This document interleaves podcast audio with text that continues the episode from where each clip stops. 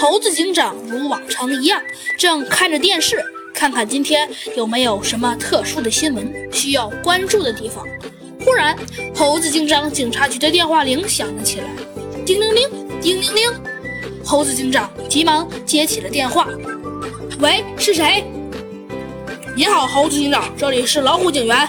今天我们发现了，在森林都市医院里有食物中毒事件，目前有。”七个人已经被送进医院了，均是森林都市的人，不是外地的人，请猴子警长尽快到达。收到，猴子警长听到了，我们马上就到。说着，猴子警长给小鸡墩墩打了电话。很快，他们就一起再次赶到了案发现场，一起破案了。很快，他们就再次来到了案发现场，看见猴老虎警长正站在森林都市的广场上了解情况。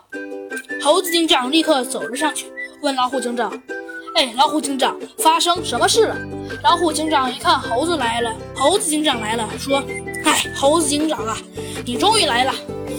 说这起案件也挺怪，嗯，报案人是老虎小王，跟我一样都是老虎。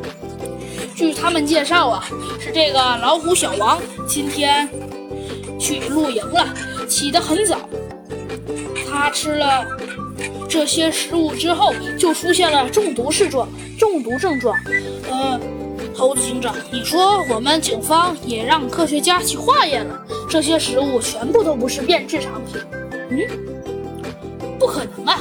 猴子警长说道：“如果是食物变质，那为什么只有小王和那其他六个人中毒了，而其他三个没有中毒呢？”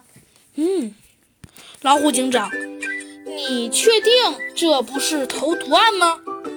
嗯，不过，呃，根据报案人所说，嗯，他们一起也算是好朋友了，彼此之间啊，就算就像一家人一样。按常理来说，应该不会产生什么矛盾吧？嗯，确实。那我们还需要进行深一步的调查。看来这个案子，貌似。没有那么简单啊！对了，猴子警长，我记得那个报案人还说了一个事情。嗯，什么事情？快快说！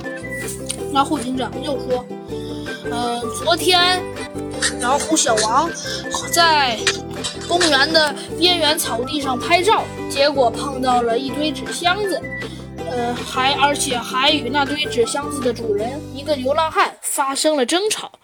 嗯，我。”是听报案人说的啊，这么说，那看来那个流浪汉应该嫌疑很大啊！流浪汉，老虎警长，你可真是提供了一个非常有用的信息。走，我们快点去找他。